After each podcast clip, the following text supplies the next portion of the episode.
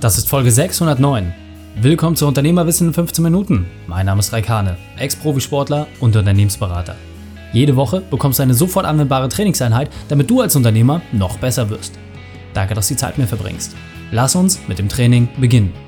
In der heutigen Folge geht es um Diversität in Teams. Welche drei wichtigen Punkte kannst du aus dem heutigen Training mitnehmen? Erstens, warum Reibung gut ist. Zweitens, wie du mehr Talente findest. Und drittens, welches Kriterium über eine Stelle entscheidet. Du kennst sicher jemanden, für den diese Folge unglaublich wertvoll ist. Teile sie mit ihm. Der Link ist reikane.de slash 609. Bevor wir gleich in die Folge starten, habe ich noch eine persönliche Empfehlung für dich. Der Partner dieser Folge ist die Ulrich Müller Wealth Academy. Du investierst bereits an der Börse oder hast es in Zukunft vor? Hast du ein konkretes System, nach dem du investierst? Ein System, das reproduzierbar ist und dir planbare Rendite beschert?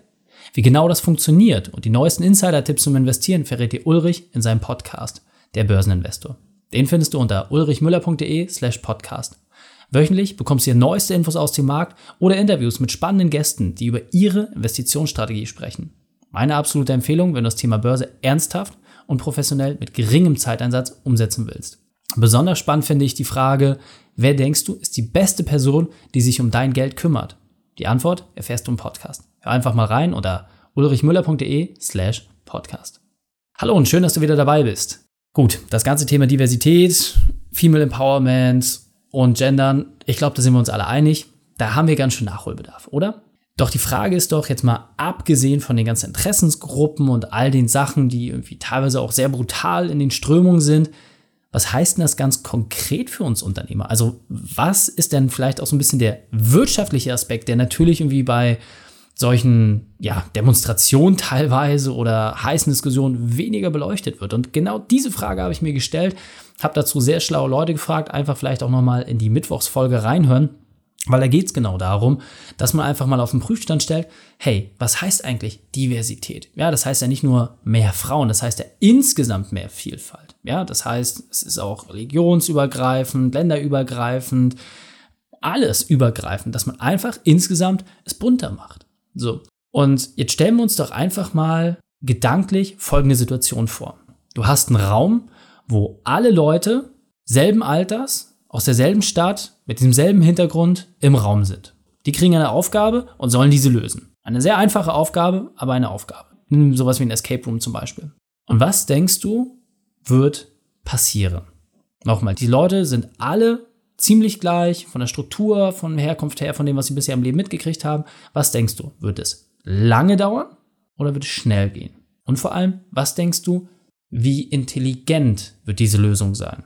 Geht jetzt nicht um eine Antwort, ist auch keine Fangfrage. Und jetzt verändern wir genau denselben Modus, ja? Selbe Aufgabe, aber das Team ist sehr unterschiedlich. Du hast sehr unterschiedliche Altersstrukturen. Ja, also sehr, sehr junge Menschen dabei, sehr, sehr alte Menschen dabei. Du hast Männer und Frauen gemischt. Ja, du hast verschiedene Religionshintergründe, du hast verschiedene Länderzugehörigkeiten, du hast sehr unterschiedlich kulturellen Background, auch unterschiedliche Sprachen. Und was denkst du? Selbe Aufgabe, selber Escape Room. Wird es länger dauern oder schneller gehen? Und wie intelligent wird diese Entscheidung sein oder die Lösung, die da rauskommt? Worauf möchte ich damit hinaus mit diesem gedanklichen Experiment, mit diesem Spiel? Ich glaube, wir sind uns alle relativ einig, dass das erste Beispiel schneller gehen wird. Warum? Weil du eine gleiche Gruppe hast. Du hast eine homogene Gruppe von Menschen, die sagen, naja, das haben wir schon mal so kennengelernt, das machen wir so. Los geht's, Feuer frei, alle in eine Richtung. Bap, bap, bap, bap. Das geht sehr, sehr schnell.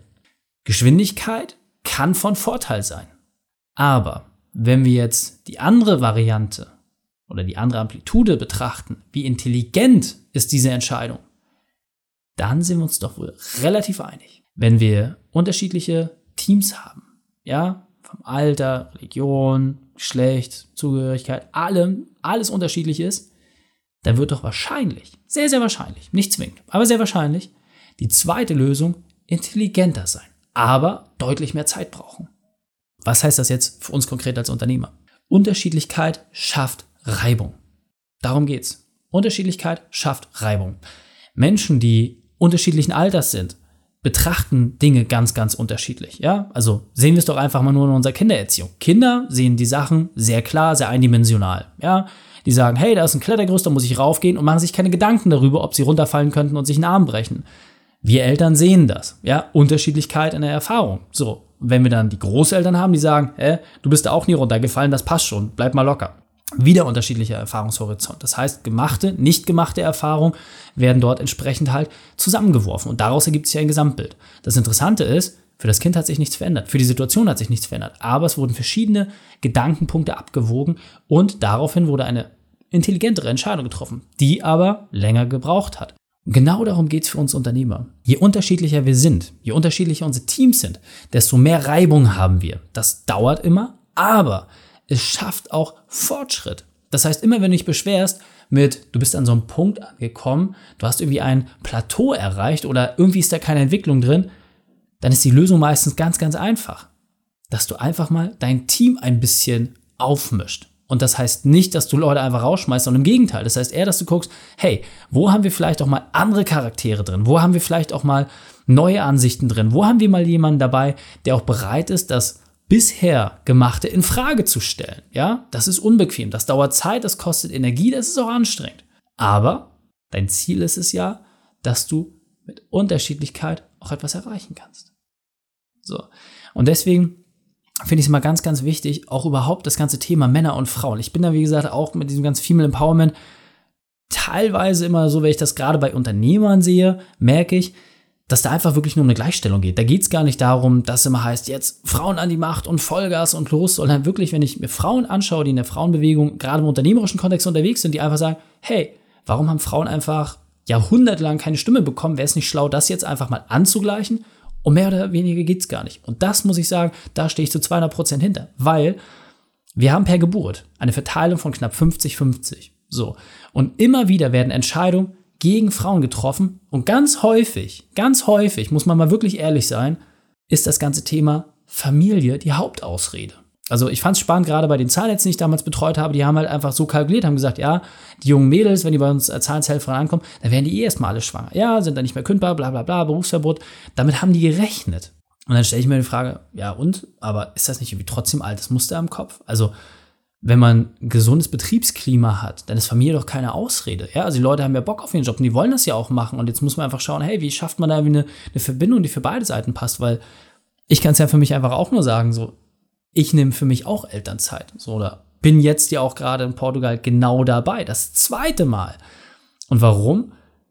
Weil eine Erziehung einfach mindestens zwei Leute beschäftigt. Ja, es gibt einen schönen Spruch. Du brauchst nur zwei Menschen, um ein Kind in die Welt zu setzen, aber ein Dorf, um es großzuziehen und zu entwickeln. Genau darum geht es doch. Das heißt, das ganze Thema Familie, sorry, wir sind im 21. Jahrhundert, das können wir einfach mal hinten anhängen.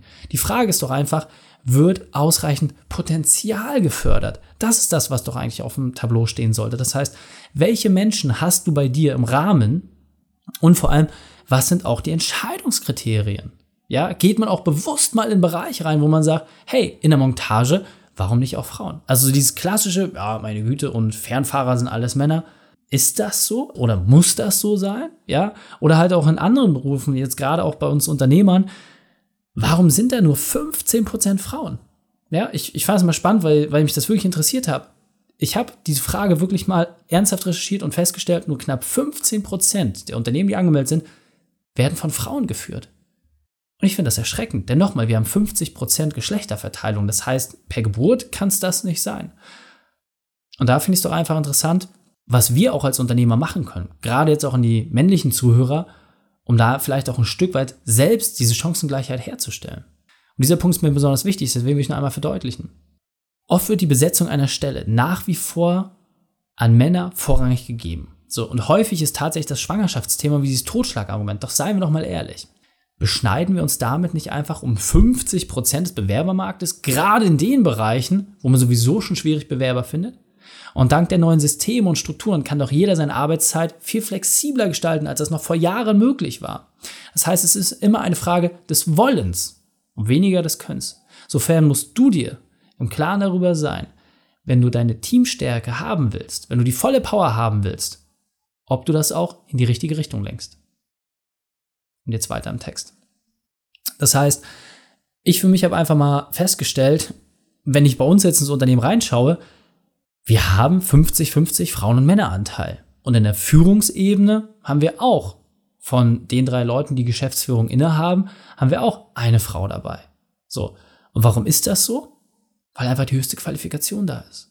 Und da geht es für mich, wie gesagt, nicht um irgendwelche Kriterien wie Familie, weil, das muss man auch sagen, Nelly bei uns, die ist schwanger geworden und hat ein Kind gekriegt. Und wir haben sie komplett unterstützt, haben ihr alle Flexibilität gegeben, alle Freiheit gegeben, mussten sie auch ein bisschen dahin überzeugen, dass sie sich selber und dem Kleinen auch eine Auszeit gibt.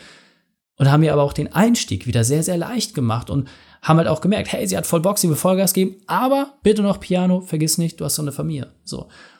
Und solche Sachen, da übernimmt man auch ein Stück weit eine Verantwortung. Und ich kann für mich einfach nur sagen, das macht wahnsinnig viel Spaß, weil was du da an Rückhalt auch erlebst und im Team das auch funktioniert, ja, und vor allem, dass jetzt halt auch die Probleme die gleichen sind, dass endlich mal nachvollzogen wird, ja, das Schlafthema, das haut einen doch schon mal ganz schön aus den Socken. So, das sind einfach alles Punkte, wo ich finde, dass man gerade mit diesen neuen Systemen und jetzt gerade auch nach Corona einfach viel, viel, viel mehr für sein Team machen kann. Und deswegen nochmal, ich kann dich nur dazu ermutigen, bitte, bitte, bitte, bitte, wirf diese alten Muster über den Haufen und geh mit Beispiel voran. Suche explizit in den Bereichen, wo du sagst, hey, da ist es vielleicht schwierig. Oder oh, da habe ich gerade noch nicht den richtigen Kandidaten. Suche dort explizit auch mal die Damen raus. Oder such dir auch bewusst mal Leute raus oder Charaktere raus, wo du sagst, boah, das ist jetzt aber schon wirklich bunt. Das wäre schon ein ganz schöner Kompromiss. Und das nicht aufgrund der fachlichen Eignung, sondern wegen den weichen Faktoren, die wir manchmal viel zu sehr in den Vordergrund bringen. Ja, das finde ich viel wichtiger. Weil haben die Leute die richtige Einstellung, kannst du alles weitere beibringen.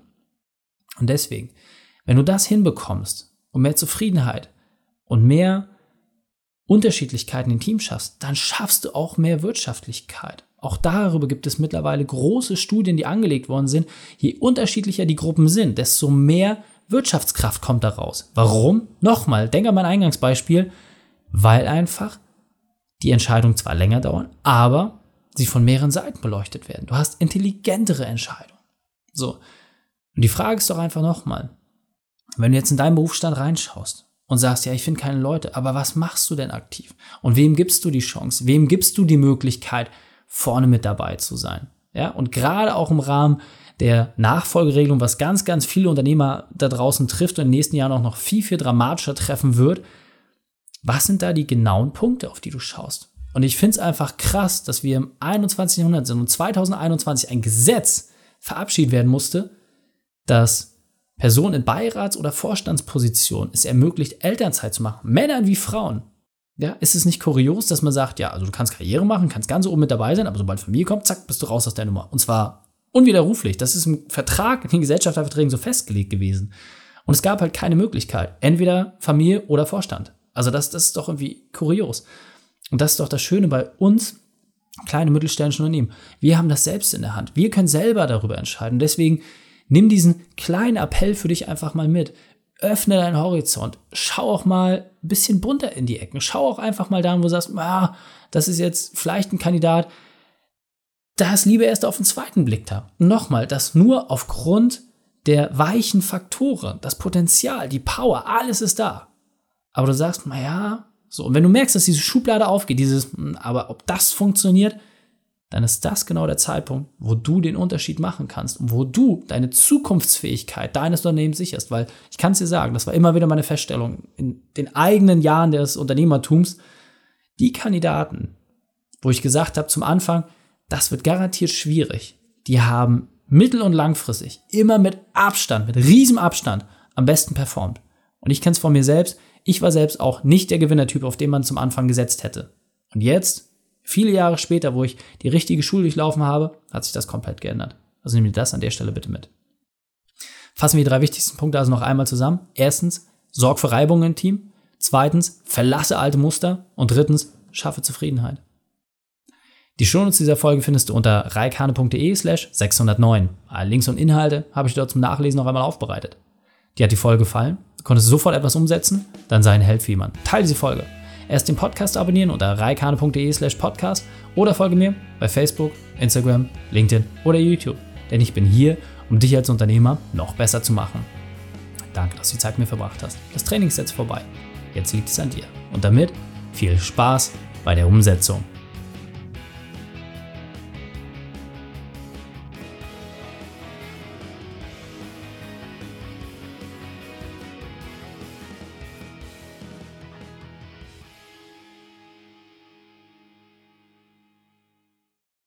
Und wenn du Ideen wie diese für dein Unternehmen auch umsetzen möchtest und auch 10 Stunden pro Woche weniger arbeiten, dann buche deinen Termin für ein kostenfreies Erstgespräch.